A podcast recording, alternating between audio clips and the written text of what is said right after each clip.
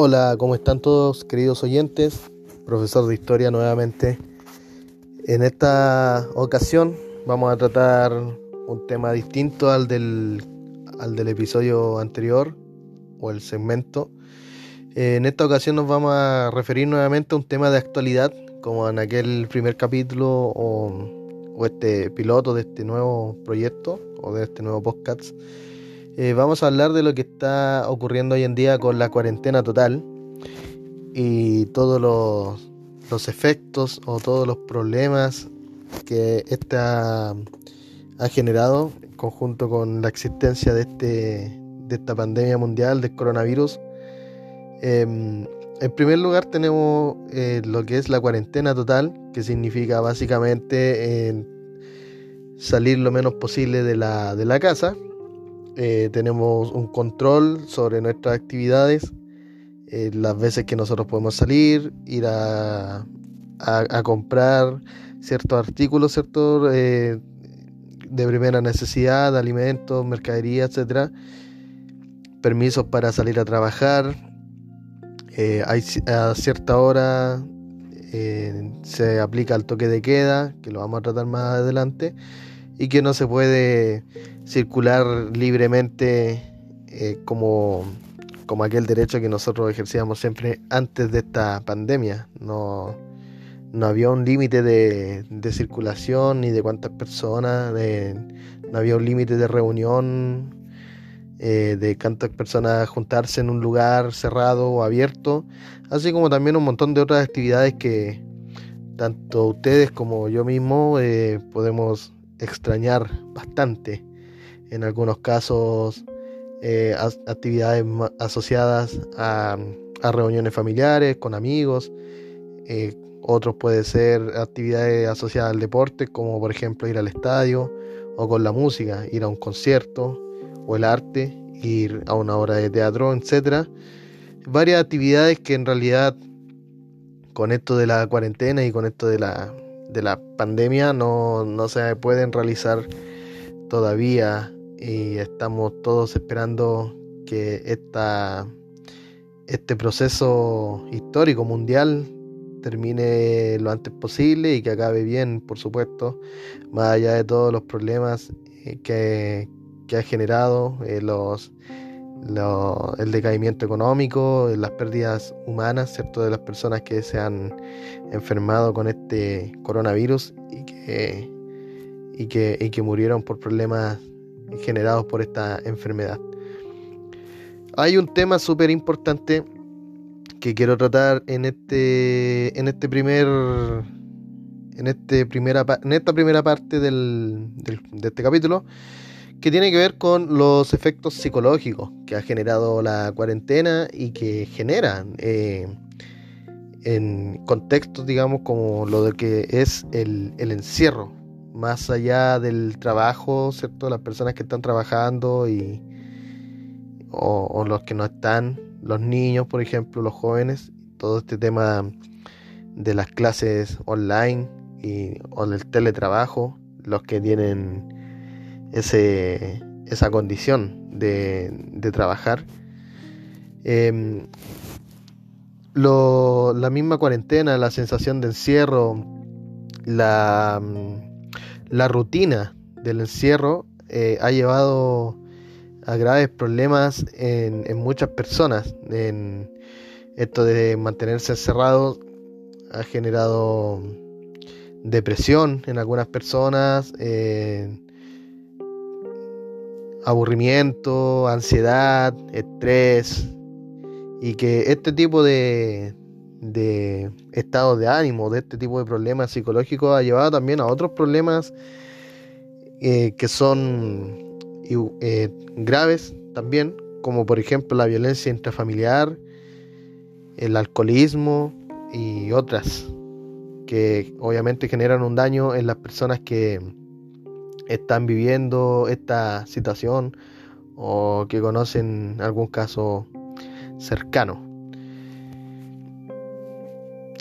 Eh, nosotros desde antes de la pandemia la verdad es que venimos como país eh, atravesando una, un periodo de en el cual gran parte de la población, o una población, una cantidad importante, está con problemas eh, psicológicos o con una salud mental eh, deteriorada por un montón de situaciones. Nosotros, eh, antes del estallido social incluso, del 2019, la, gente en general no manifestaba ser muy feliz o estar 100% conforme con su forma de vida o con su situación por diferentes motivos. Eh, tener un trabajo que no les gusta, tener un trabajo que odian derechamente, eh, ganar poco dinero, tener un sueldo malo que no alcanza, eh, por ende no disfrutar de ciertas cosas, no poder comprarse ciertos, ciertos elementos, ciertos artefactos, etcétera, que mm, pudiesen satisfacer ciertas necesidades aunque sean cosas placenteras, como por ejemplo, voy a dar un ejemplo súper burdo, eh, ganar tan poco dinero que ni siquiera darse, ni siquiera ha sido posible darse un gusto como por ejemplo eh, comer un asado con amigos y tomarse unas cervezas, entre otras cosas, o o querer comprarse alguna consola o una tele grande, etcétera, porque el sueldo en algunos casos eh, no alcanza y o hay grandes gastos dentro de la familia, enfermedades crónicas, eh, endeudamiento permanente, la famosa tarjeta de crédito, cierto, que tienen a muchas personas endeudadas, a la mayoría de la población en Chile está en esa situación donde trabaja, se paga paga las deudas y vamos de nuevo. El próximo mes lo mismo, el próximo mes lo mismo y así estamos.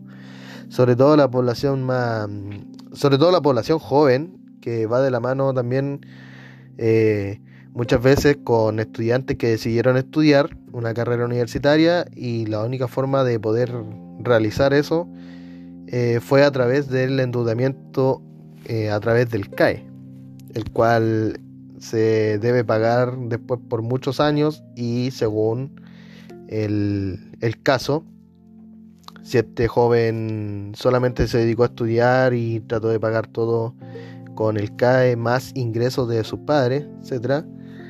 Em, la deuda obviamente puede ser mayor según la carrera, según la casa de estudios, según cuánto tiempo estuvo estudiando, si reprobó eh, algún año o, asignaturas que atrasaron su salida de la universidad, etc. Y también en otros casos tenemos eh, las personas que, que no han sido muy responsables con la administración de su, de su dinero, gastan más de lo que ganan o gastan exactamente lo que ganan. Y está el otro caso de las gente que sencillamente el sueldo que tienen no les alcanza y no son, no son personas que no tienen un oficio, eh, trabajan en cualquier cosa, generalmente trabajos mal pagados eh, o no tienen sus estudios completos, sus estudios básicos completos, es decir, enseñanza básica y media, lo que eso, esa condición obliga a estas personas a trabajar por un sueldo extremadamente bajo que básicamente alcanza para los gastos más simples. Un arriendo lo más barato posible, luz, agua, gas y la mercadería y, ahí ya se, eh, se, está, se gasta, digamos, prácticamente el sueldo completo.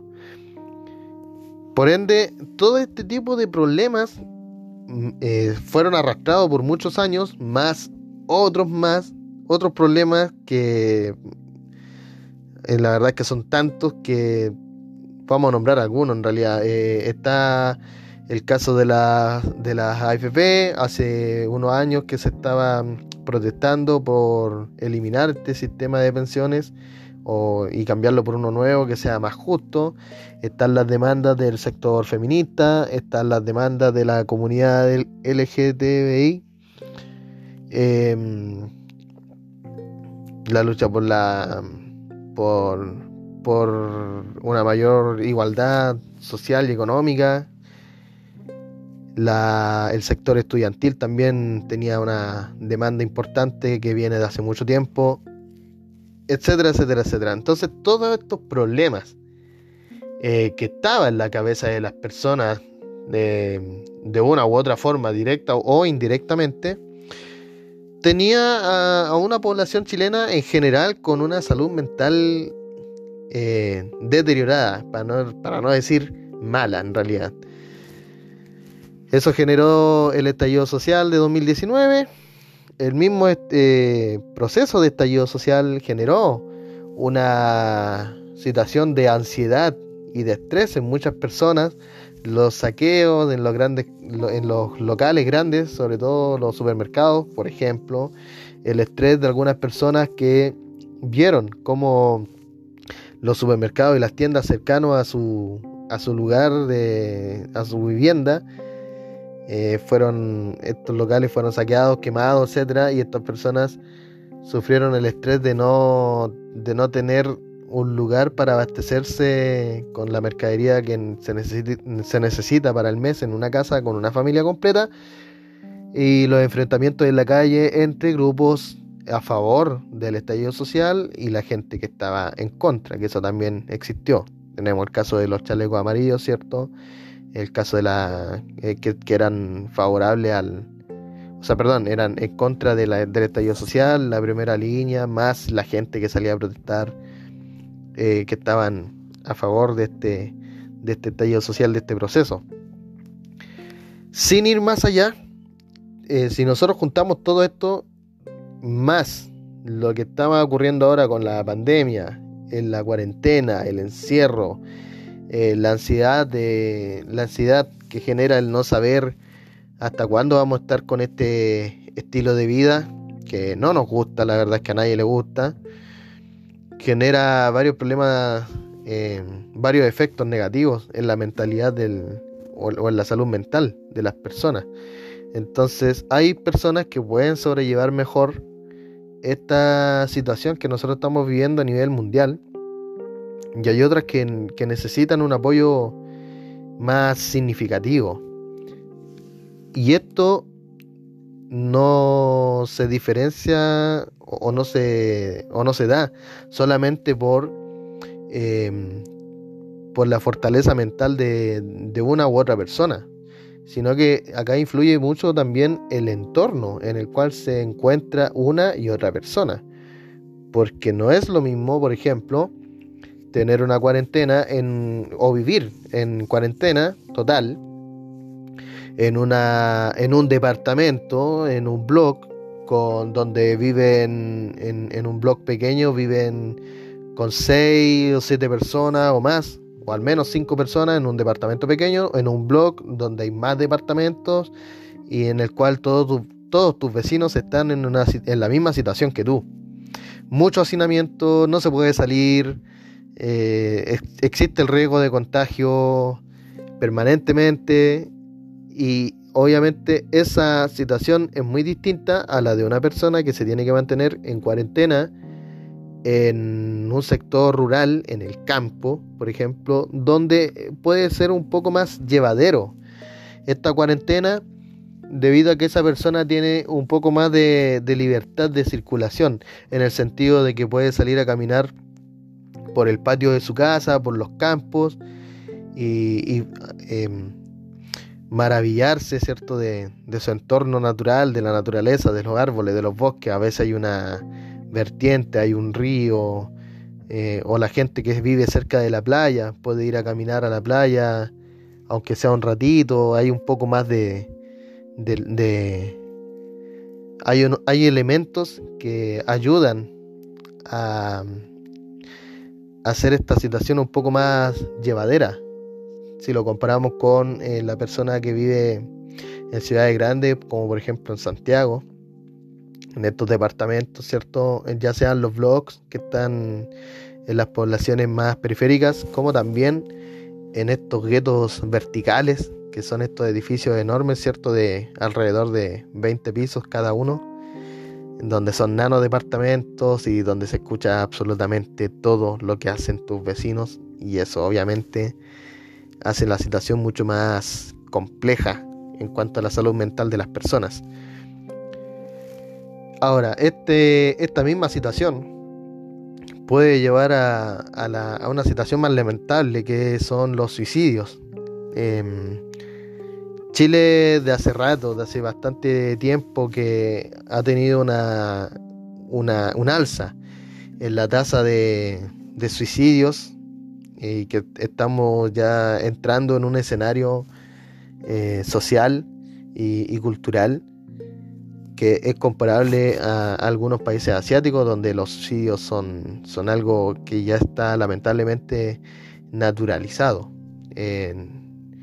¿Para qué vamos a hablar de, los casos que, de, gente que se ha suicidado en el metro, ¿cierto? En, lugares más, eh, en lugares públicos de bastante circulación de gente, como el metro o el Costanera Center, por dentro y por fuera. Se ha lanzado gente de pisos muy altos, eh, acabando por con su vida por diferentes motivos, pero todos asociados a un estado depresivo y a, un, a una situación psicológica eh, grave.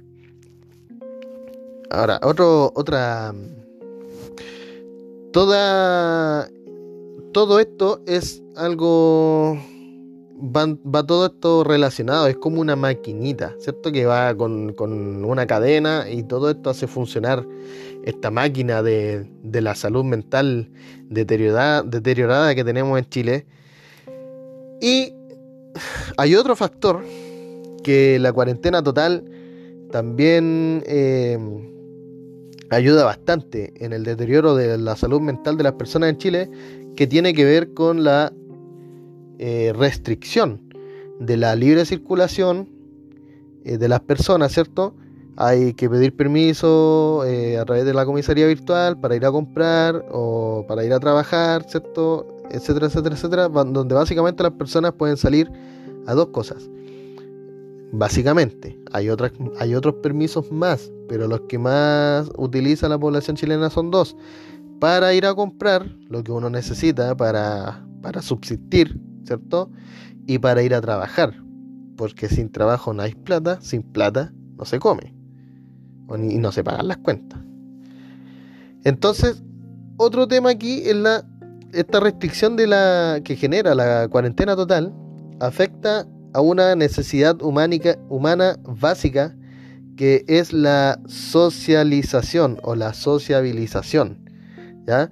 Nosotros somos seres humanos todos eh, que necesitamos eh, relacionarnos con otros seres humanos porque nosotros tenemos esa necesidad. ¿Ya?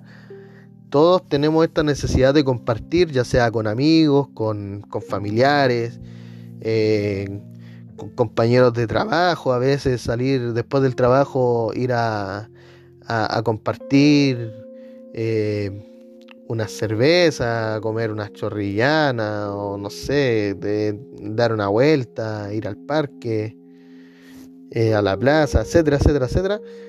Em, por ende, esta cuarentena total, al restringir la libertad de circulación y la libertad de asociación, que tiene que ver con el compartir un espacio con otras personas, con juntarme con otras personas, con quien yo quiera como persona y con cuantas personas quiera, todo esto está restringido. Y todo esto genera un estado psicológico eh, deteriorado, que es lo que está ocurriendo hoy en día. Por ende, estamos todos aburridos, estamos todos estresados, estamos todos con ansiedad, en algunos casos más que en otros. Pero la verdad es que este estado psicológico generado por la cuarentena nos ha golpeado eh, psicológicamente a todos. Esto sin contar otros otros problemas que, que genera esta situación que las vamos a tratar a continuación.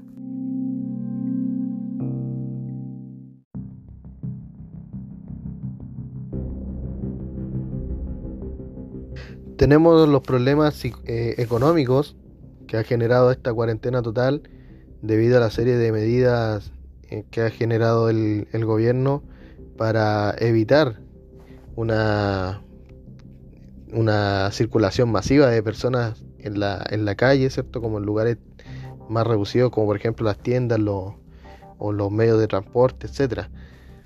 Eh, sin embargo, estos problemas económicos obviamente eh, golpea a la clase trabajadora, pero a ciertos sectores más que a otros. En, este, en esta ocasión vamos a tratar eh, a un par de sectores que son que han sido digamos fuertemente golpeados. Está por ejemplo todo el sector de gastronomía y turismo. Ya hay varios locales, sobre todo los locales pequeños que se han visto obligados a cerrar sus puertas definitivamente por una quiebra económica debido a la, a la inexistencia de garantías para mm, pagar sus, patentes municipales, ¿cierto? sus permisos de, para su funcionamiento y también la imposibilidad de abrir sus puertas para, para trabajar, para funcionar, para generar ingresos y poder pagar esas patentes municipales. Entonces, acá tenemos una situación de, de que no, no se puede trabajar no, o no te dejan trabajar en, en ciertas áreas, en ciertas áreas económicas, ¿cierto? En, ciertos tipos de trabajo. Y, pero aún así, te siguen cobrando los permisos, te siguen cobrando los impuestos y las deudas siguen apareciendo y, y, hay que pagarlas de alguna forma. Pero no se puede abrir el local.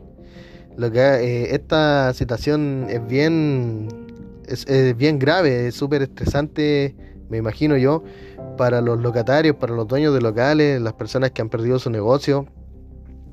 En, la región donde yo vivo, por ejemplo, en la ciudad capital, han cerrado locales emblemáticos eh, que funcionaron por 100 años o incluso más y que ahora con esto de la pandemia eh, se vieron obligados a cerrar definitivamente. Esa gente perdió su, su negocio.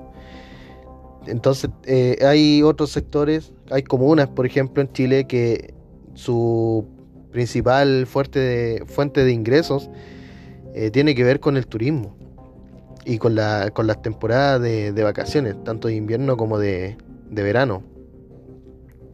Eh, por nombrar solamente un ejemplo, en, la comuna, toda la zona lacustre de la Araucanía, el sector de la comuna de Pucón particularmente, cuando ocurrió el eclipse de diciembre, la, la, gente de Pucón, los locatarios, los, dueños de restaurantes y la, gente en, en, general en esa comuna, exigieron al gobierno a que se tomaran medidas para impedir que la comuna se llenara de, turistas por el eclipse.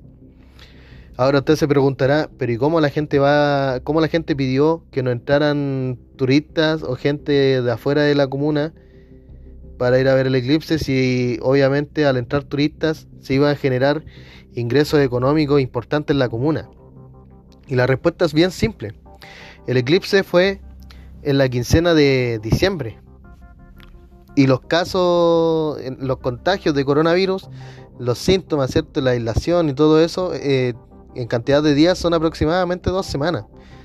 Por ende, lo que pidió la gente en ese caso fue evitar que la gente entrara a la comuna para el eclipse, cuidando así la temporada de verano y que allí estaba el ingreso fuerte de, dinero, ¿cierto? Tanto para la comuna como también para las personas que habitan, que habitan allí, los locatarios, los dueños de restaurantes, la gente que arrienda cabañas, donde se arriendan eh, sitios para camping, los vendedores ambulantes, los artesanos.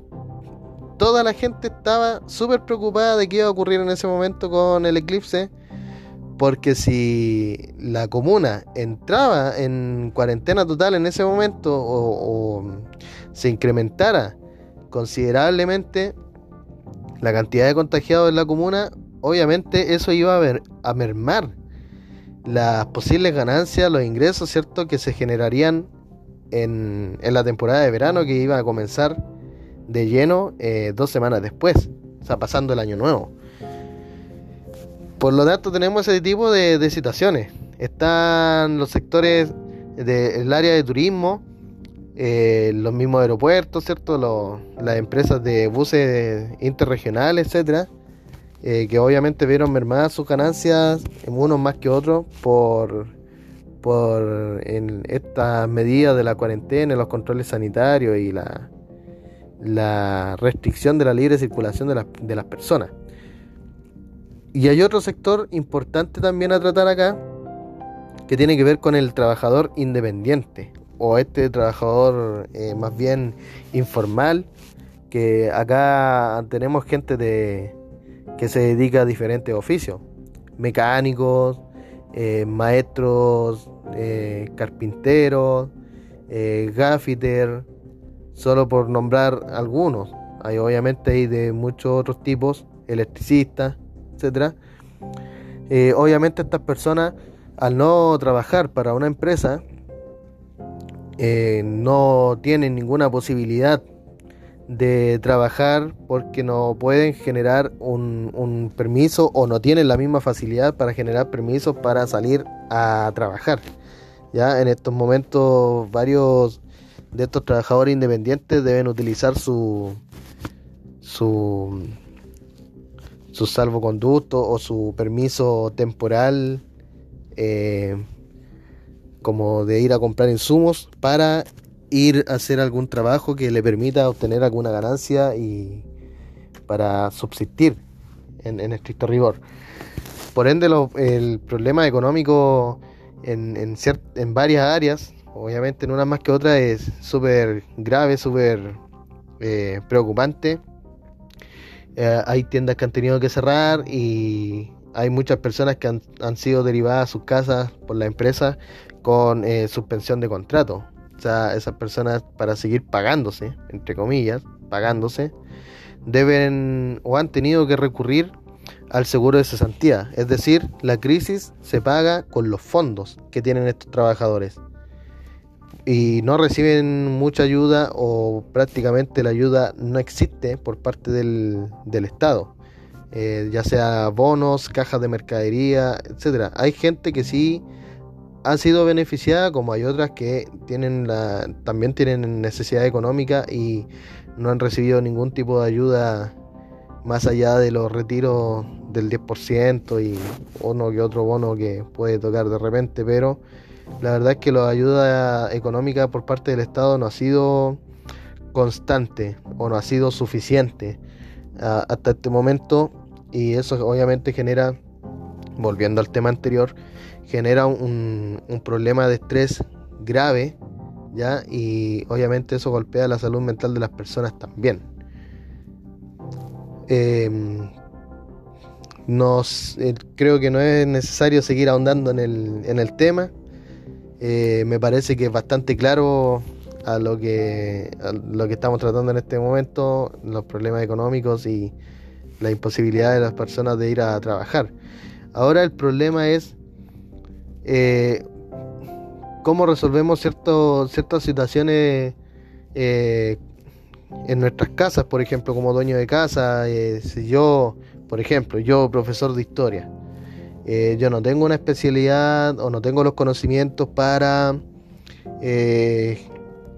arreglar algún problema en una conexión eléctrica en mi casa.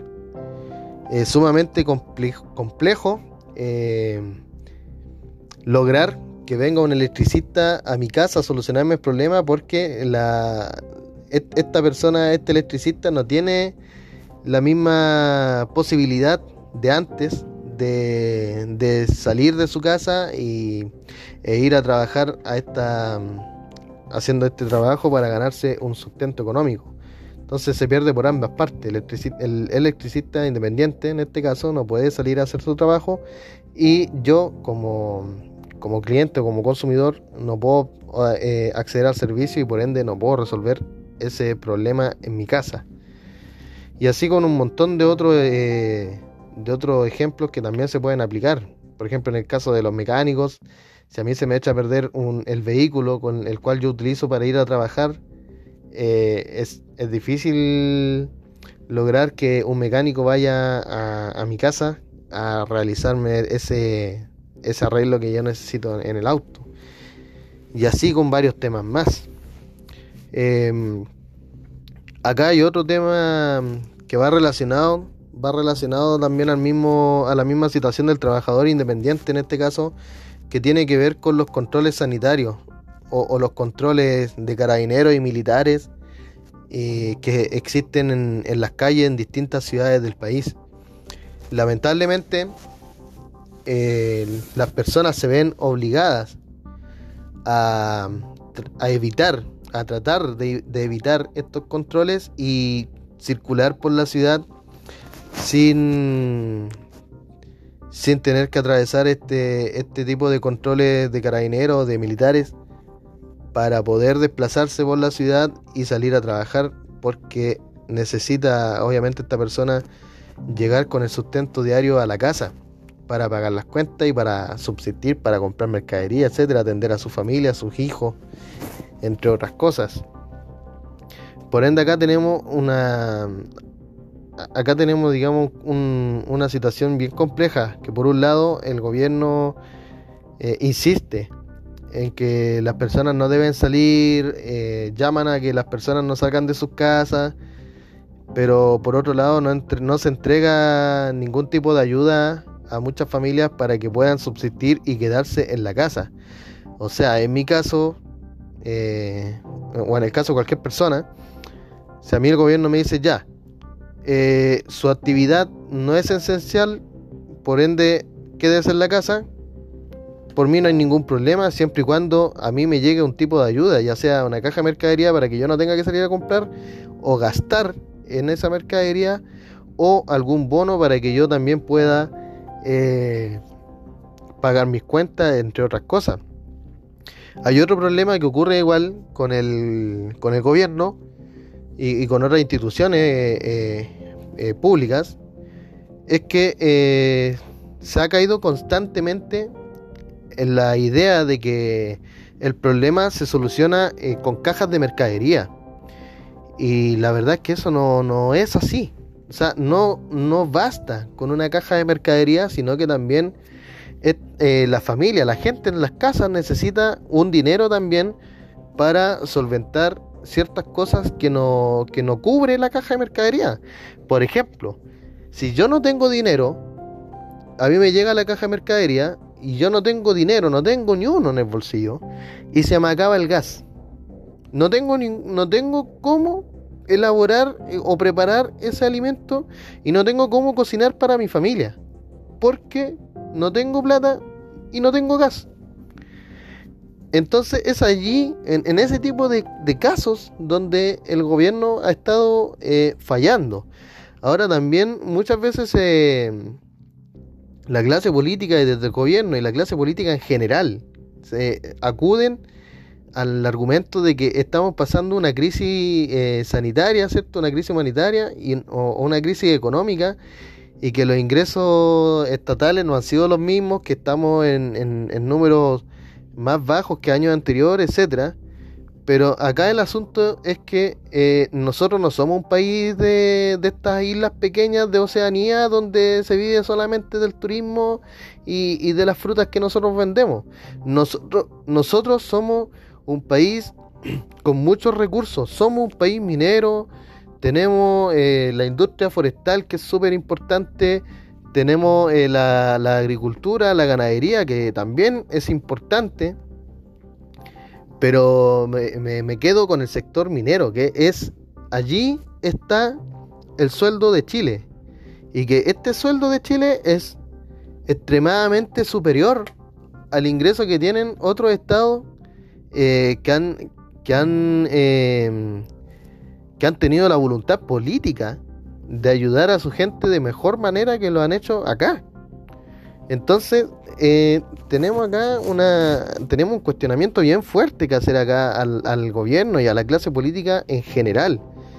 Eh, no hay empatía, no hay voluntad política, eh, no, no, se, no nos miran a la cara y nos dicen, ¿saben qué? No hay dinero para ayudarlos, para ayudarlos a usted a su familia a hacer un bono, etcétera. Entonces, después nos piden a nosotros que, que, votemos y que respetemos las instituciones y que respetemos las autoridades. La verdad es que es bien difícil. Cuando no te ayudan y cuando las personas que, que tienen harto, mucho dinero, no pagan contribuciones de la casita que tienen en el lago. Y que más encima se roban los lagos, porque se quedan hasta con su, su, patio de su casa en la orilla del lago. Eh, y esto no es una idea al voleo, ¿ya? Ejemplo, Lago Coyico, en Cunco.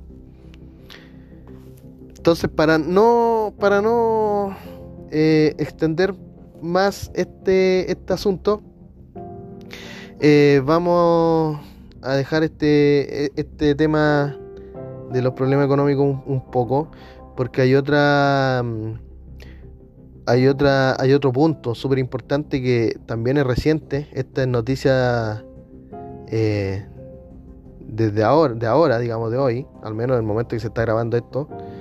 Eh, vamos a leer acá una noticia de pauta.cl. Vamos a dejar la fuente ahí. Pauta.cl. Se adelanta el toque de queda a las 21 horas. Los anuncios en el plan paso a paso. Desde el sábado 3 de abril a las 5 horas de la mañana, 19 comunas entrarán a cuarentena y dos volverán a transición. Aquí la situación nacional. Me imagino que 19 comunas de la región metropolitana. la manía de los medios de siempre hablar de Santiago. Qué lata. Bueno, este jueves 1 de abril el gobierno dio nuevos anuncios relacionados con el plan paso a paso, entre los que destaca el cierre de fronteras desde el lunes 5 de abril, restringiéndose los viajes al extranjero por todo el mes de abril, tanto para chilenos como para extranjeros que residen en Chile, como el ingreso de extranjeros no residentes. Además se restringió la definición de bienes esenciales de uso doméstico. Lo vamos a ver también. Por otro lado, se informó que a partir del lunes 5 de abril se limitarán los permisos de desplazamiento individual durante la fase 1, es decir, gran parte de las comunas en Chile en este momento. Eh, durante la fase 1 solamente se podrán solicitar dos semanales, dos permisos, pero durante el fin de semana solo se podrá solicitar uno, es decir, o el sábado o el domingo aunque durante la Semana Santa no se hayan, perdón, aunque durante la semana no se hayan utilizado los otros. Es decir, son dos permisos a la semana. Hay uno que lo tengo que usar sí o sí de lunes a viernes porque no puedo usar los dos el sábado y el domingo. El del fin de semana solamente puedo ocupar uno, o el sábado o el domingo.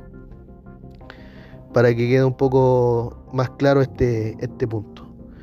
Eh, es importante tenerlo en cuenta también porque esto no, no nos toca a todos. O sea, todos necesitamos salir a comprar y hacer alguna actividad. En caso de usarse esto durante la semana, fin de semana, no se podrá pedir permiso. Es decir, si yo ocupo los dos permisos de lunes, entre lunes y viernes, no tengo ninguna posibilidad de obtener un permiso para el fin de semana. O sea, son dos permisos máximos. Todos estos anuncios se enmarcan en las negativas cifras de la pandemia, las cuales superaron los 7.000 contagiados y 193 personas fallecidas registradas en un día. La verdad es que no sé, me imagino que el día de hoy, o al menos el día que se está grabando esto, la verdad es que no, no lo tengo claro. Plan paso a paso.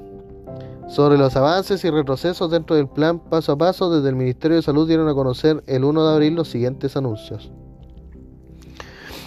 Sale el listado de las comunas que pasan a cuarentena total desde el sábado 3 de abril a las 5 de la mañana. Eh, bueno, son varias, la verdad. Voy a dejar el, link aquí en el, en, el, en el Instagram para que se puedan informar de mejor forma. y avisarles también a algún familiar que puedan tener en alguna de esas comunas, etcétera. Eh, no toda la gente ve tanta noticia, por ende, por ende hay gente que a veces no sabe y corren el riesgo de salir sin permiso, etc.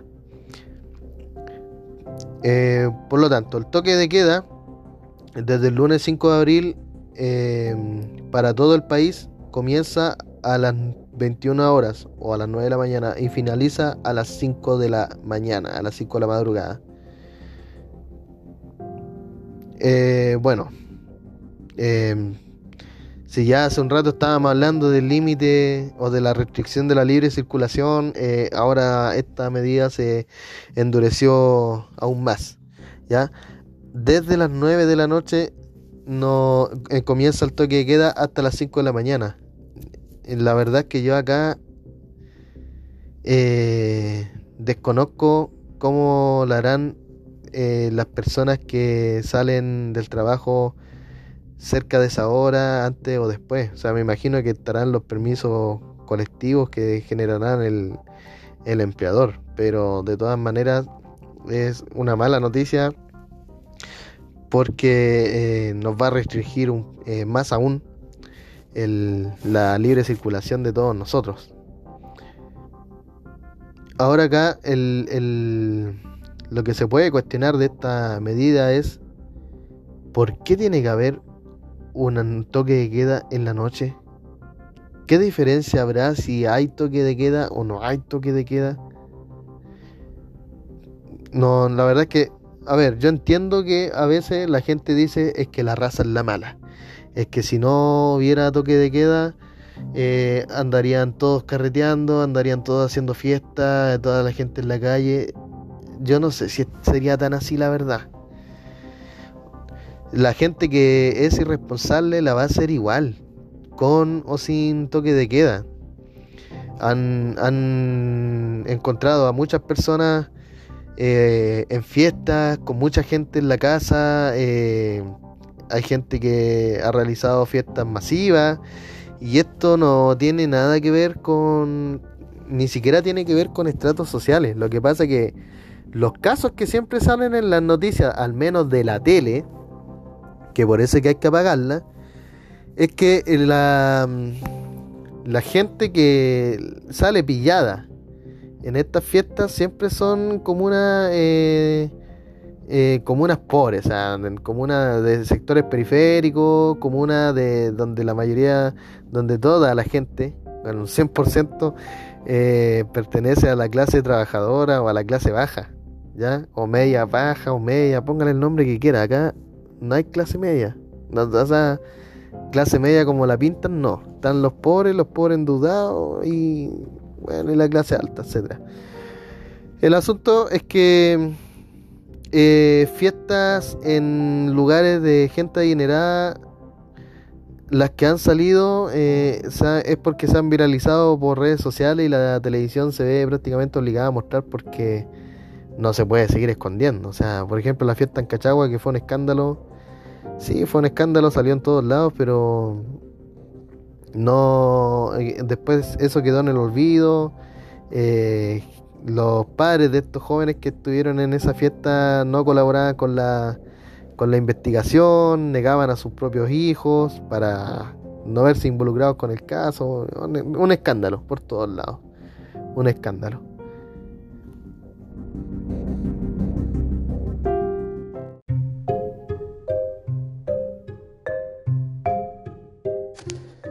Vamos entonces con otra, con otra noticia, con otra fuente, eh, sobre otro tema importante también que hay que mencionar, eh, también de pauta.cl.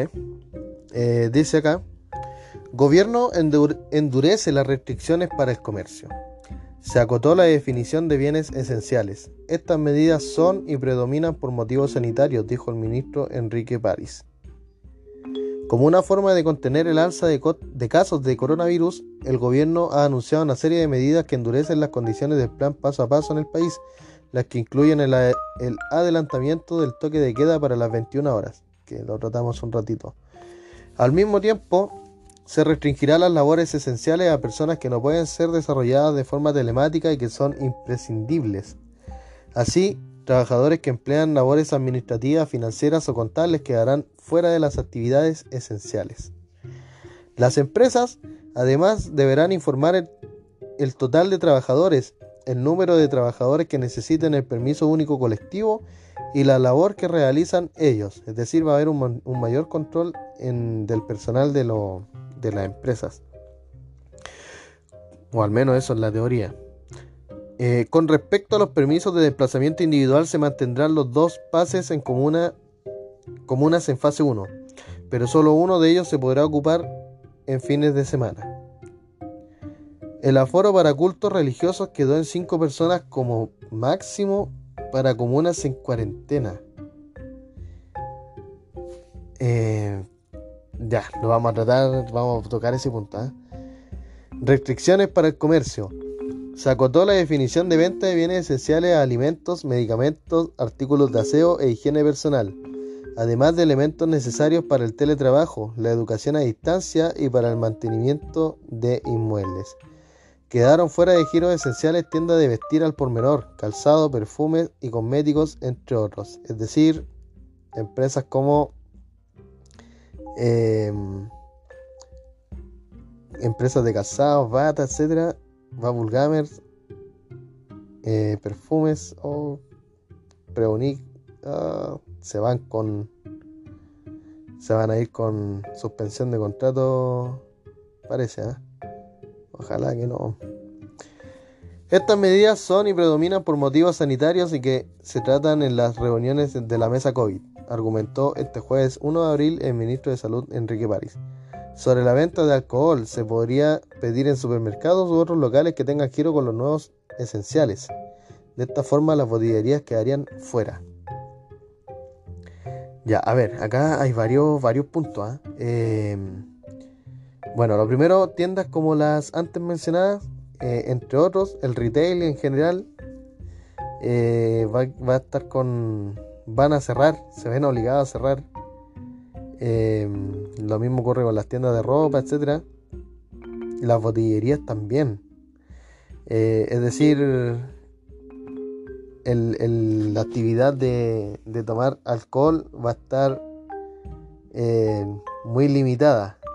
Ya en, un país donde el consumo de alcohol eh, es súper alto. De hecho, nosotros somos, somos uno de los mayores consumidores de alcohol en el mundo. Nosotros somos los rusos de, somos los rusos de América, para que se hagan la idea. En Rusia eh, en Rusia se toma vodka hasta en el desayuno. De hecho, Boris Yeltsin, como dato freak, netamente creo que es necesario. Boris Yeltsin, que fue presidente de, la, de Rusia, cuando fue el primer, presidente ruso después de la caída de la Unión Soviética, ¿ya?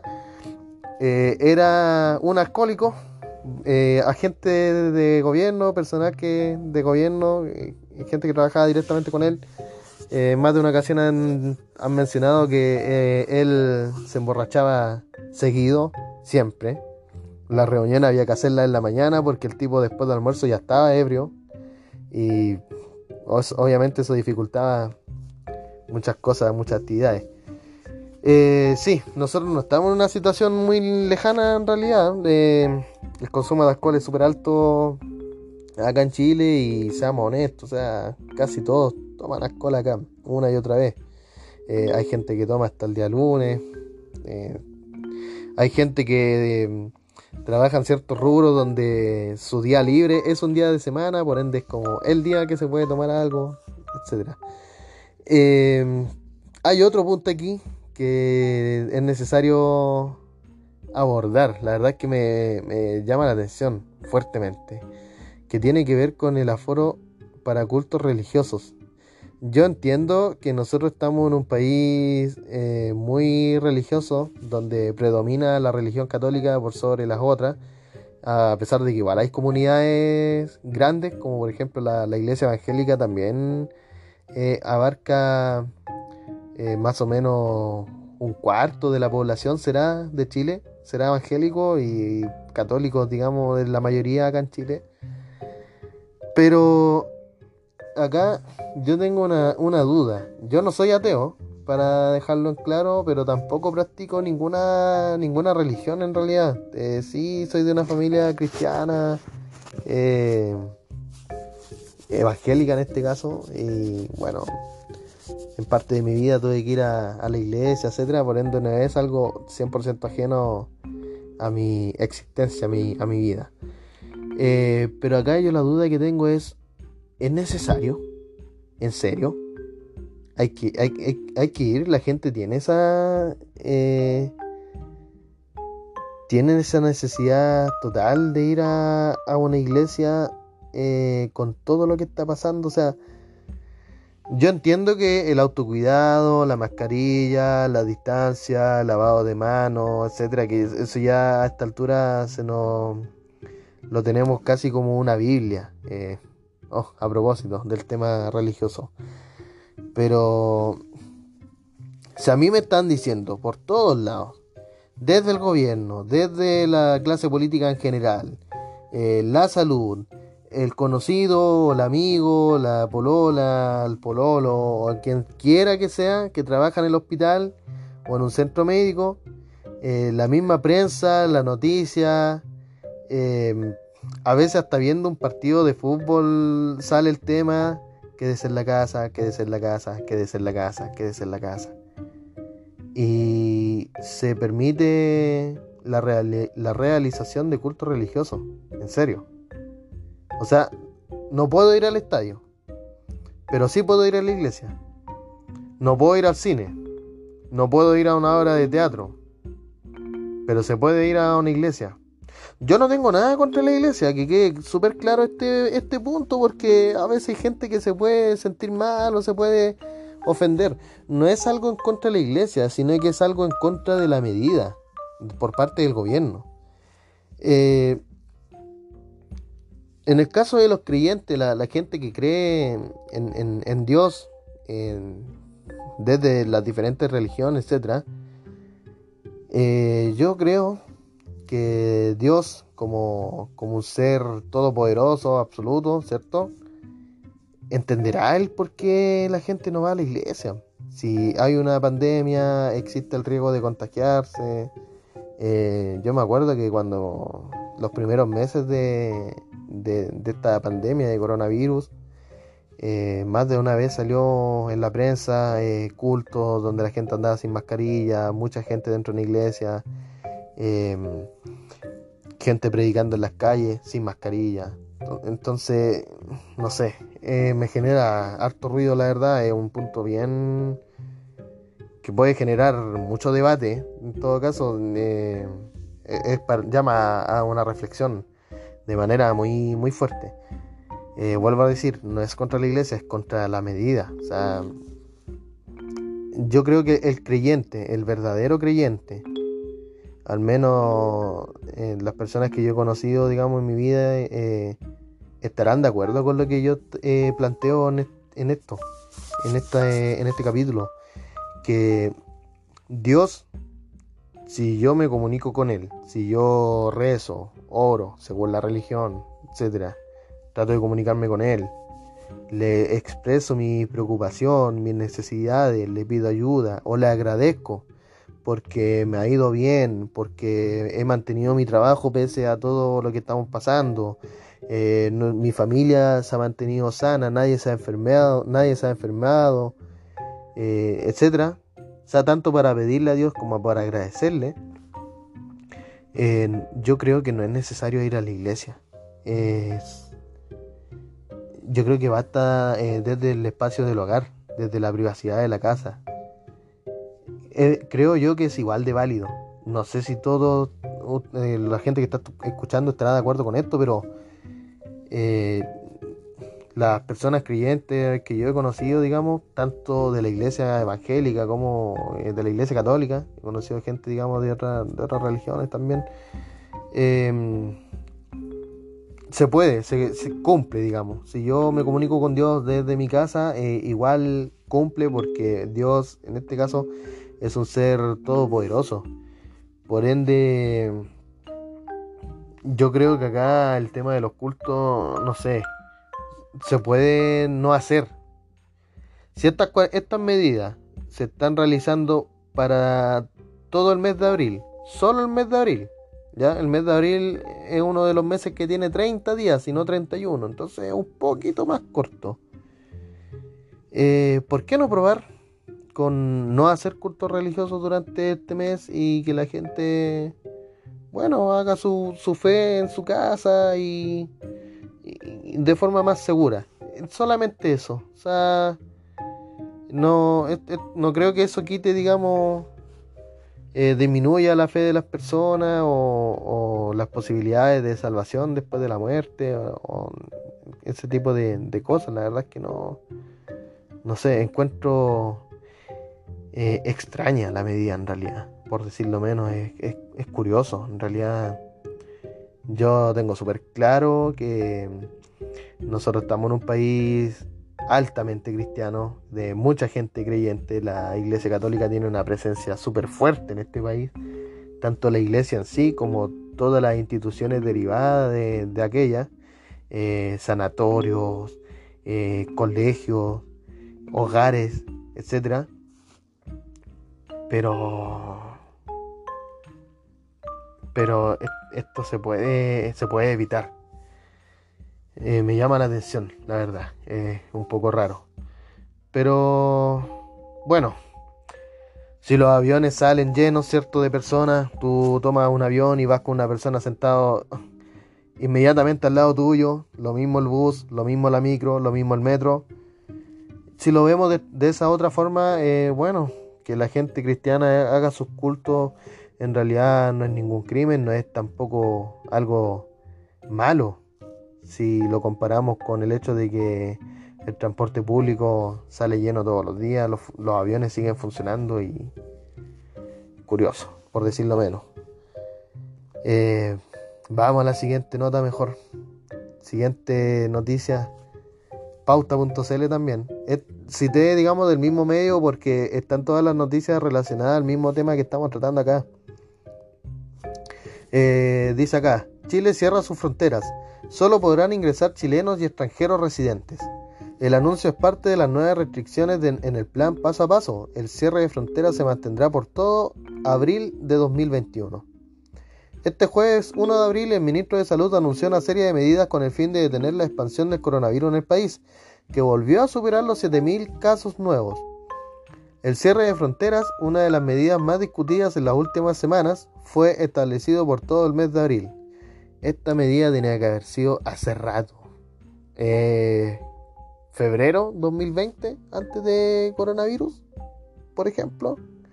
Yo sé que mucha gente pudo haber perdido su trabajo y todo, pero no estaríamos ahorrando todo este tema del COVID. O quizás no hubiese llegado tan luego, se habría demorado un poco más. Eh, sigamos. Esto implica que ningún ciudadano, salvo situaciones extraordinarias o imprescindibles, no podrán viajar al extranjero y que los extranjeros no residentes no podrán ingresar al país. O sea, acá se corta de lleno el tema de la de la inmigración, al menos por por la por la norma, por la vía legal. Solo lo podrán hacer los chilenos y extranjeros residentes, ¿ya? El gobierno anunció que para solicitar una excepción se debe completar un formulario a través de la comisaría virtual. Ojo con los que tengan que, si es que alguno tendrá que viajar. En donde se expliquen las razones, ya sea por motivos urgentes y calificados de carácter humanitarios, tratamientos de salud o gestiones imprescindibles para la marcha adecuada del país. La subsecretaria de Prevención del Delito, Catherine Martorell, agregó que las personas que salen y no vuelven también podrán viajar al extranjero. En tanto, sobre el ingreso de no residentes a Chile, habrá excepciones con aquellos extranjeros autorizados por la Autoridad Consular Nacional en el país de origen bajo criterio de interés general del país. Con respecto a los conductores de camiones que ingresen por vía terrestre, se exigirá un PCR de máximo 72 horas. También habrá exámenes aleatorios para choferes que provengan del extranjero. Eh, bueno, acá hay varias cosas que hay que aclarar, ¿ya? En el caso de la de los viajes al, al extranjero, ¿ya? Se puede salir en casos excepcionales.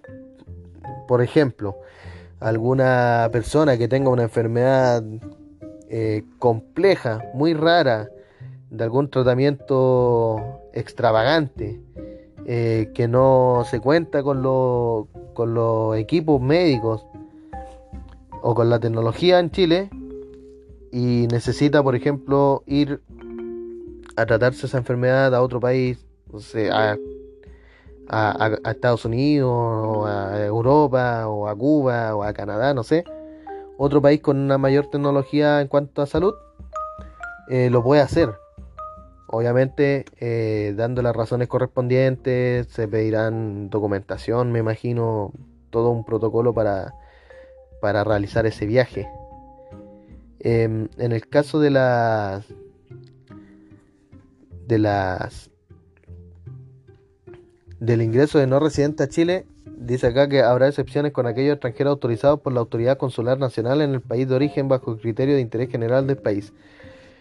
Puede ser en el caso de una persona que esté en peligro en su país de origen, una persona, eh, no sé, alguna persecución política, me imagino algo de ese tipo. Eh, y que esa persona necesita, eh, necesite salir de su país de origen porque está corriendo un, un peligro serio de, de, ser atacado o de perder su vida incluso. En ese caso también se, se aplicaría, digamos, eh, un protocolo donde finalmente esa persona podría ingresar. Y el otro punto que hay que abordar acá tiene que ver con las personas que van a salir del país eh, y que no van a retornar. Esas personas obviamente pueden subirse a un avión y salir al extranjero, viajar. Acá se me ocurre lo que ha ocurrido, o sea, se me ocurre lo que lo que ha pasado últimamente que tiene que ver con la salida de, de los haitianos principalmente la devolución de extranjeros a sus países de origen encaja perfectamente con esto, con esta información. Eh, no vamos a, referirnos más al tema porque queda bastante claro. Bueno, pasando a otro tema entonces, para ya ir cerrando esta, este capítulo, eh, nos vamos a referir a una cosa más estadística, algo más relacionado a los números. La campaña de vacunación, cómo va a esta, esta altura, a este momento, eh, Chile es uno de los países que ha vacunado más rápido a su población a nivel, a nivel mundial. Em, desde el gobierno dijeron hace unos días atrás que tiene que ver con gestiones que hicieron ellos con las diferentes eh, farmacéuticas que generaron las distintas vacunas y por ende han ingresado vacunas de las diferentes farmacéuticas a nuestro país, la Sinovac, la Pfizer y la entre, entre otras. O que la, Sputnik 5 no, no, no sea, no he, no he oído mucho, parece que esa no. Eh, de todas formas tenemos, eh, según la información de hasta la última actualización que fue hace unos dos o tres días atrás, eh, tenemos acá eh, al menos una dosis, población total en Chile, eh, con al menos una, la primera vacuna, eh, 6.795.818, lo que corresponde a un 35,86% de la población total. Y completamente vacunadas, es decir, con las dos vacunas, tenemos 3.665.965 correspondiente a un 19,34% de la población. O sea, ya tenemos prácticamente un quinto de la población vacunada. De hecho, ya, ya tenemos que haber superado la barrera de los 20% porque esta información está de hace dos días atrás, desde el momento de la grabación de este capítulo. Por ende, la vacunación en, Chile ha ido eh, bastante rápido. Eh, eso digamos, e-, es, algo bueno, eh, a pesar de todas las dudas que se tienen respecto a la vacuna. Hay gente que... Eh, em, a ver, hay dos tipos de gente que no confía en la vacuna. Está la gente que tiene todos estos cuestionamientos de por qué, cómo la vacuna se generó tan rápido. De hecho, es un récord a nivel... es una cosa histórica, un récord histórico. Nunca antes en toda la historia de la humanidad se había desarrollado una vacuna tan rápido para, eh, para enfrentar una enfermedad. Y acá o la tecnología y los avances científicos están asombrosamente altos o esto se sabía de antes y la vacuna se fue trabajando desde antes de la aparición de esta de este, de este brote de esta enfermedad también puede ser la verdad. Eh, somos demasiado en el mundo, eh, mucha gente, hay que eliminar gente de alguna forma. Por algo el cáncer siguen tratamientos y no hay cura para el cáncer. La verdad es que no hay, hay bastante duda. Igual no, no lo digo desde la desde el escenario más adecuado porque yo no me dedico al área de la salud, tampoco soy científico en esa área, así que por lo tanto no soy la persona más idónea para referirme con tanta propiedad sobre eso, pero eh, sí como ciudadano tengo, tengo bastante dudas con esto. Y está el otro grupo que son los antivacunas, que caen en el mismo caen en la misma categoría de la gente que cree que la Tierra es plana. Por ende no da para análisis de ningún tipo, la verdad. Eh, bueno, para ir cerrando entonces este capítulo de hoy, agradeciendo nuevamente su tiempo, eh, la oportunidad de, escuchar a un, simple profesor de historia, de los tantos que vemos en este país. Eh, agradecer su tiempo nuevamente. comparta esto con sus conocidos si es que le interesa este, este proyecto, eh, masifique, ayude, invite a gente.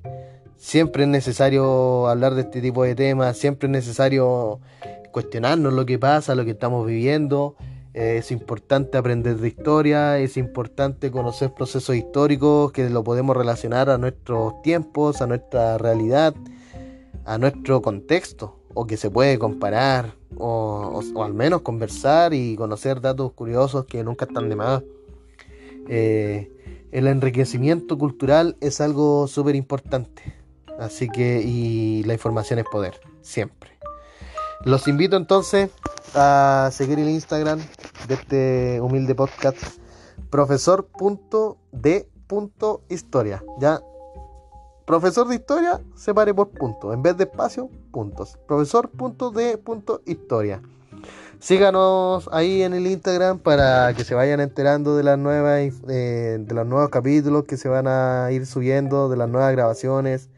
Eh, cuando tengamos un público más grande, podremos hacer actividades un poco más distintas, eh, preguntarle a ustedes mismos, a los seguidores del Instagram, qué tema les interesaría ver, eh, o hacer una encuesta sobre uno u otro tema para que sea un poco más participativo eh, por parte de ustedes y que no solamente se limiten a, escuchar y a ver los, posteos que se realicen allí en el Instagram. Así que nuevamente eh, agradecerlos a todos y nos estamos viendo próximamente. Que descansen y cuídense.